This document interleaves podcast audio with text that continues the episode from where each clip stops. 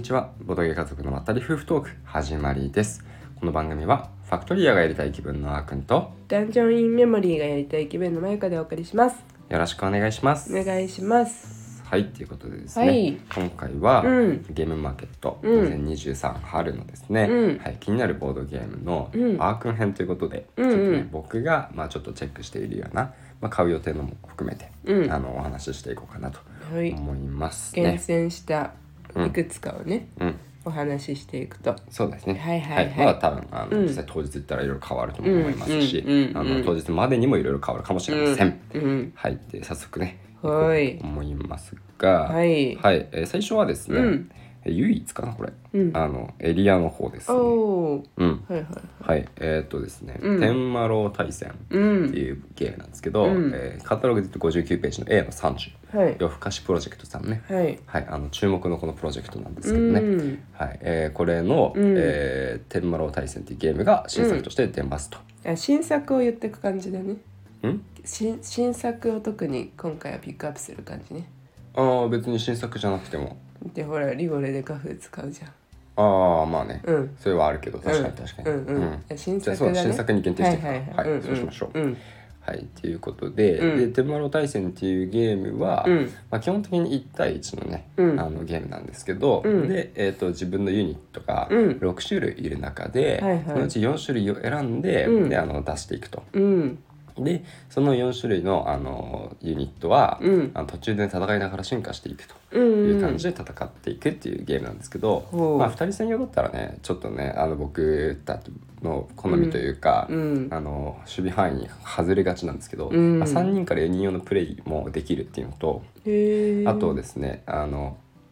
なかなかねこうボード、うん広げた時の写真がうんかっこよかった。あそうなんそうだ。それ結構大きいあー今回の印象で、そうだねそういうのいいね広げた時の印象がすごく良かった、かっこよかった、うんっていうのと、うんまあ、夜更かしプロジェクトってずっと気になってたプロジェクトで、うんうんまあ、今回のこれだったら、うんあの今までもね結構良さそうな感じだったんだけど、あと一歩、うんあの買うまで至らなかったところがあったんで、うんまあ今回のこれはちょっとは買いたいなと。おおいいじゃん、うん初だね初、うんずっと気になってたもんねそう本そ当うそうそにう、ね夜更かしプロジェクト、そうね、そうそうそう毎回チェックはしてたもんねうんうんうんう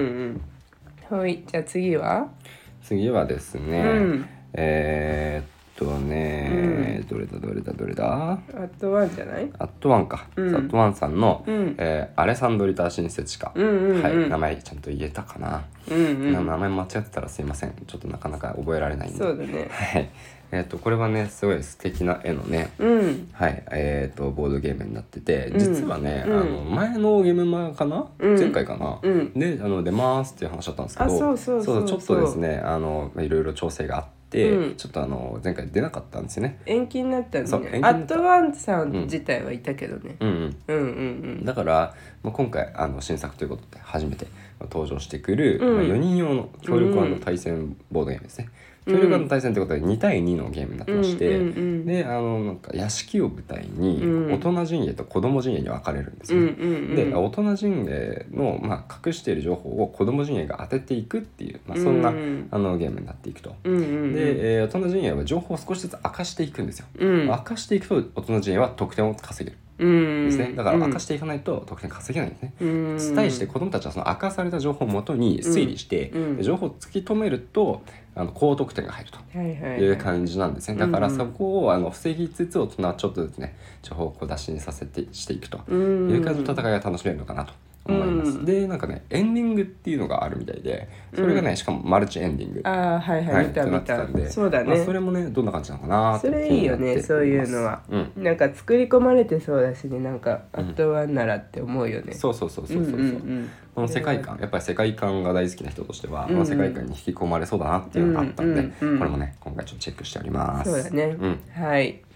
でこのアレサンドリタ新設士官は、えーカタログでいうと81ページのねあのブース番号あの10番で、うんはい、あの販売しているということなんで土曜日だけ土曜日だけか、うんまた注意させていただきます。はーいで続いてですね、うんえーっとカタログの126ページの「うんえー、死の01、うん工藤さんのゲーム」っていううブースですね、うんこれチェックしてる人多いんじゃないかなと思うんですけど、んデクタク R ですね、うんはい、3分で覚えて1000回遊べるあそういう感じなんだすごいよねへー3分で覚えて1000回遊べるこれはある種時間ない我々の味方うん、のゲ確かームにでね、へーそうしかもね実はねこうのんデック・タク・アールってセルフリメイク作品なんですよ。へーデッキ・ザ・タクティクスっていうあの2018年に作ったゲームのセルフリメイク作品でへーであのこのデッキ・タク・アールの情報が出る前にちらっとねこのデッキ・ザ・タクティクスの情報見たことがあった気がするんだよね。これぬくみ温泉より前ってこといやぬくみ温泉よりは後なんじゃないわかんない途中とかかなわかんないけうど。んうん、へーわかんないけどなそうなんだちょっとうん、クヨンさんいつだったんだろうね。ね、うん、まだでできてないからねそうそうそうそう、で、その、うんね旧作の情報もね、見た時に、あ、ちょっとこれ気になるなって思ってたんだけど。うーんで、えー、とどんなゲームかっていうと、うんまあ、にちょっとねさっきのにも似てる箇所はあるんだけど、うん自分のこうやっぱりファンタジーなフレーバーで、うんうんうんうん自分のね戦うユニットを決めてで相手も1体決めて、うんでその専用のデッキカードデッキを10枚うんもらいますと。うんで、えー、と例えばちょっと詳しくはすいませんあのどんなユニットがいるかわかんないんですけど、うんまあ例えばね戦士とあの魔法使いみたいうんなお互い選んだら、うんまあ、戦士は戦士と間合いに入ったら攻撃できるよみたいな。うん魔法使いは魔法使いの間合いで攻撃できるよみたいなのがあるから、うんその間合いに相手の間合いに入って、まあ、カードを使って攻撃したりして、うんであの相手の HP を先にゼロにしたら勝ちとうーんいうゲームなんでね、カードゲームだけどボードがあるんだあーまあでもなんかデッキかけるそうだねボードっていうのはそういうそこうそとうなそうのかそういうなことかな、うへん、でえ、まあ、どうして戦果遊べるかっていうと、うん10枚しかデッキがないんだよねだからすぐに覚えちゃうんだよどんなカードが自分のデッキなのかあもうそれが全部なのそうそうそうあのえ全部っていうか戦士だったら戦士デッキ10枚あ魔魔法使いだったら魔法使いデッキ10枚みたいな感じなんでね,、なるほどねそうそうだからまあ選手使う時はもうこのカード入ってるって分かるから、うんうんうんすぐ覚えちゃうんだけどうんだから3分で遊べるんだけど、はいはいはいでもねあのいろんな戦い方ができるうんゲーム、例えばボスバトルみたいなうんで1対2みたいな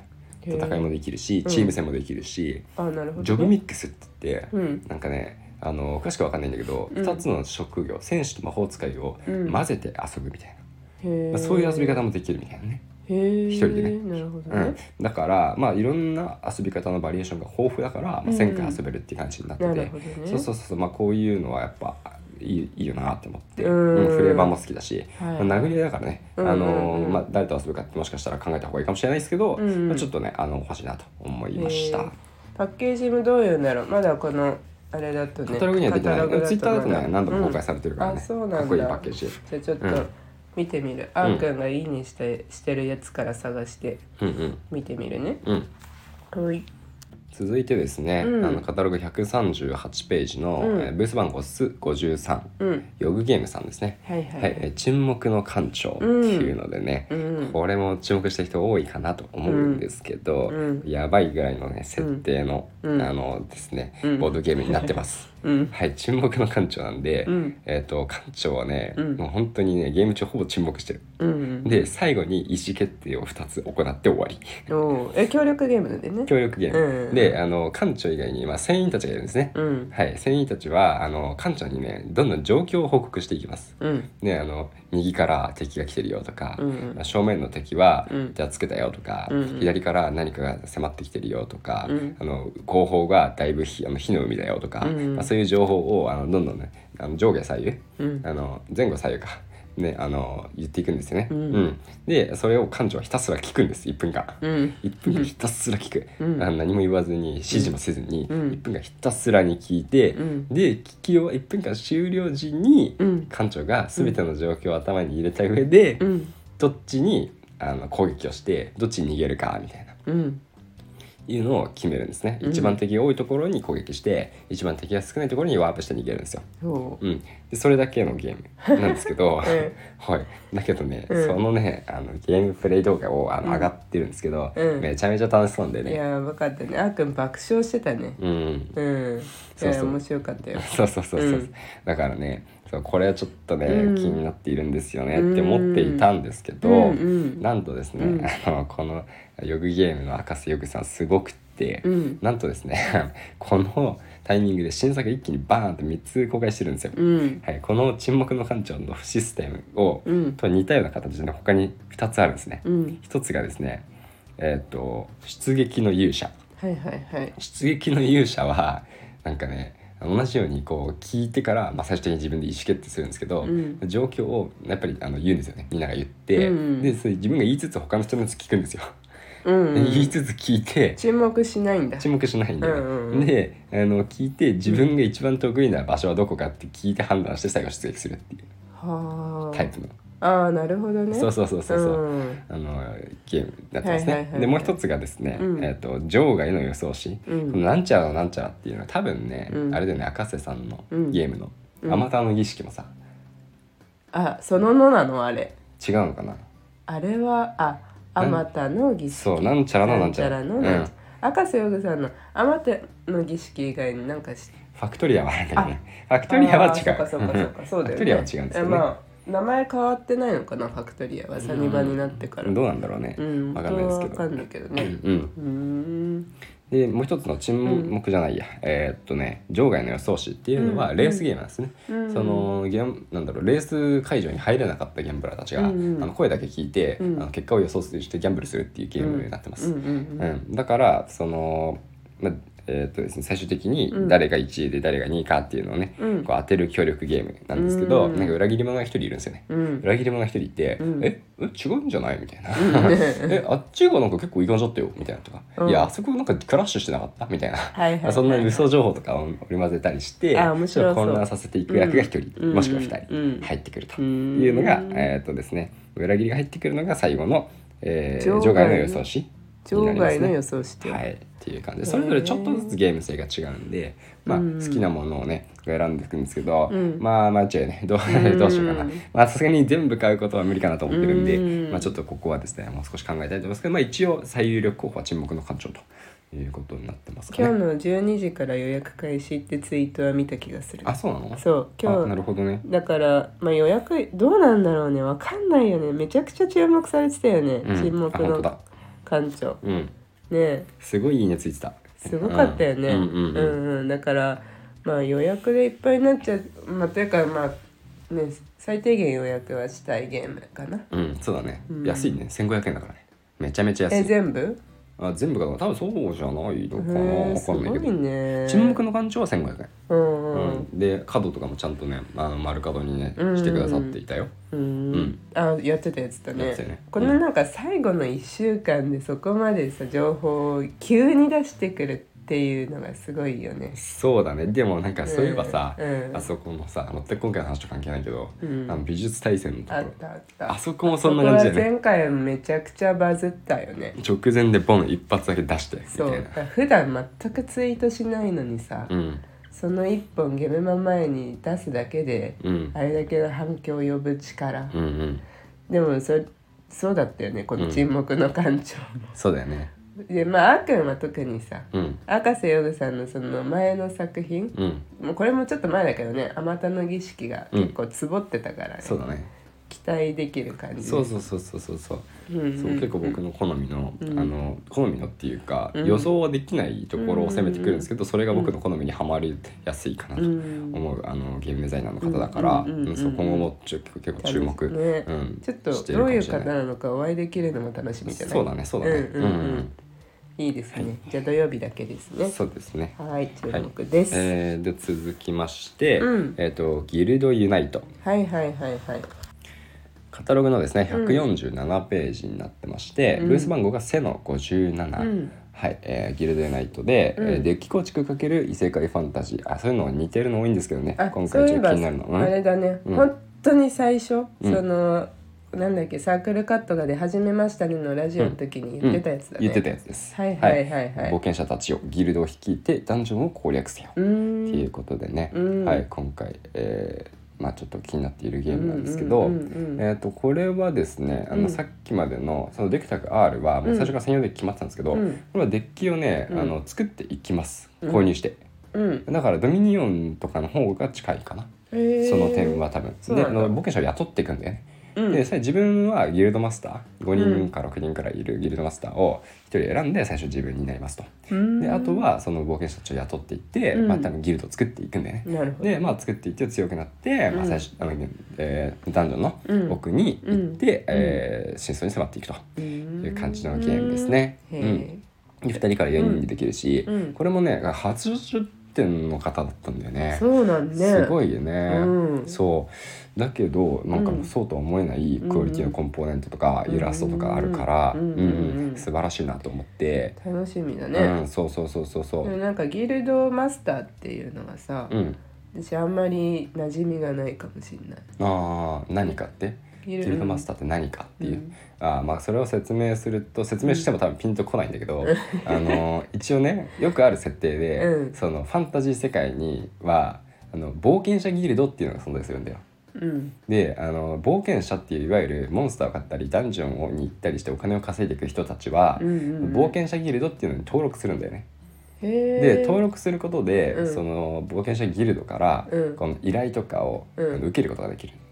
へでー例えばあのモンスターハンターとか近いかもしれないけど、うんうんあの最近なんかある村がゴブリンに襲われて困ってるんですみたいな、うんうんうんゴブリンにやっつけてきてくれませんかみたいな依頼が、うん冒険者ギルドってところに舞い込んでくるから、うんそれをあのどうしようかな受けようかな受けないかなみたいなのを冒険者たちが決めていくと。でこれ自分でもできそうだなっていう依頼を冒険者ギルドが仲介してくれてるのを、うんまあ冒険者が受けてゴブリン倒しに行くよって感じ事務局そうだねそういうのあるんだうんへえ私もさあの、うん勇者なんだっけ義彦よしよし行こううんファンタジーはあれで把握してるから、あああれがね、うんあれはね、うんそのアルバムはファンタジーだけど、うん結構まあ前のそ初期のファンタジーのイメージ、ああそうなそんだの最近有名いなないよね異世界転生系とかはいはいはいは、あのあれだね僕が今言った冒険者ギルドとかが、まあ、大体ある。ああ、うんあれか、うんあのなんだっけ、うん俺こっち店こっち点こっち点はまあもっと上だけどねああそっかそっか もっともっと上だけど神の世界だからあそこそっかもはや。別にあれは事務局じゃないのかうん、あれもまあまあ市役所みたいな仕事してるけど、うん でもでもちょっと違うかなあーなるほどまあでも、まあにいろいろ似あるてるっちゃ似てるなるほどいろいろあるんだねそうはだいはいはいはいねそうだねなるほどね、うんそういう世界観っていうことであでもあれだよ、うんあの異世界ギルドマスターズはギルドだよねああそっうかんそ異っか、世ギルの方がねそっかそっそうかそっちだそっちだ、そううんうんあれはあのギルドをゼロから立ち上げあていくそうそう私そっちだそっちだうんうんうん、そっちを思ったんだ伊勢切れだそうだそうだなるほどね、ですねまあ、六角鉛筆さんの確かにあの世界線全部やってれば、うんファンタジー大体わかりそうだねそうだね、うんあでもこち天の世界線はなかなかレアだなあんま見たことあないそうなんだこちら異世界転生局の世界はね、うんうん、そこまではあんまり他にないかなと思うそうなんだうんうんうん。割れ点とかはすごいオーソドックスだけどね。うんうんうん、うんそうそう。はい、はいっていう感じで。でブラディ・オーダーさんの話に戻って、うんうんうんまあ、そういうゲームなんだねそのギルドマスターがうん。いてでその人になって自分はなるんだ、なるか契約するかちょっとそこは曖昧なんだけど。うん。で自分のうんチームを作るの、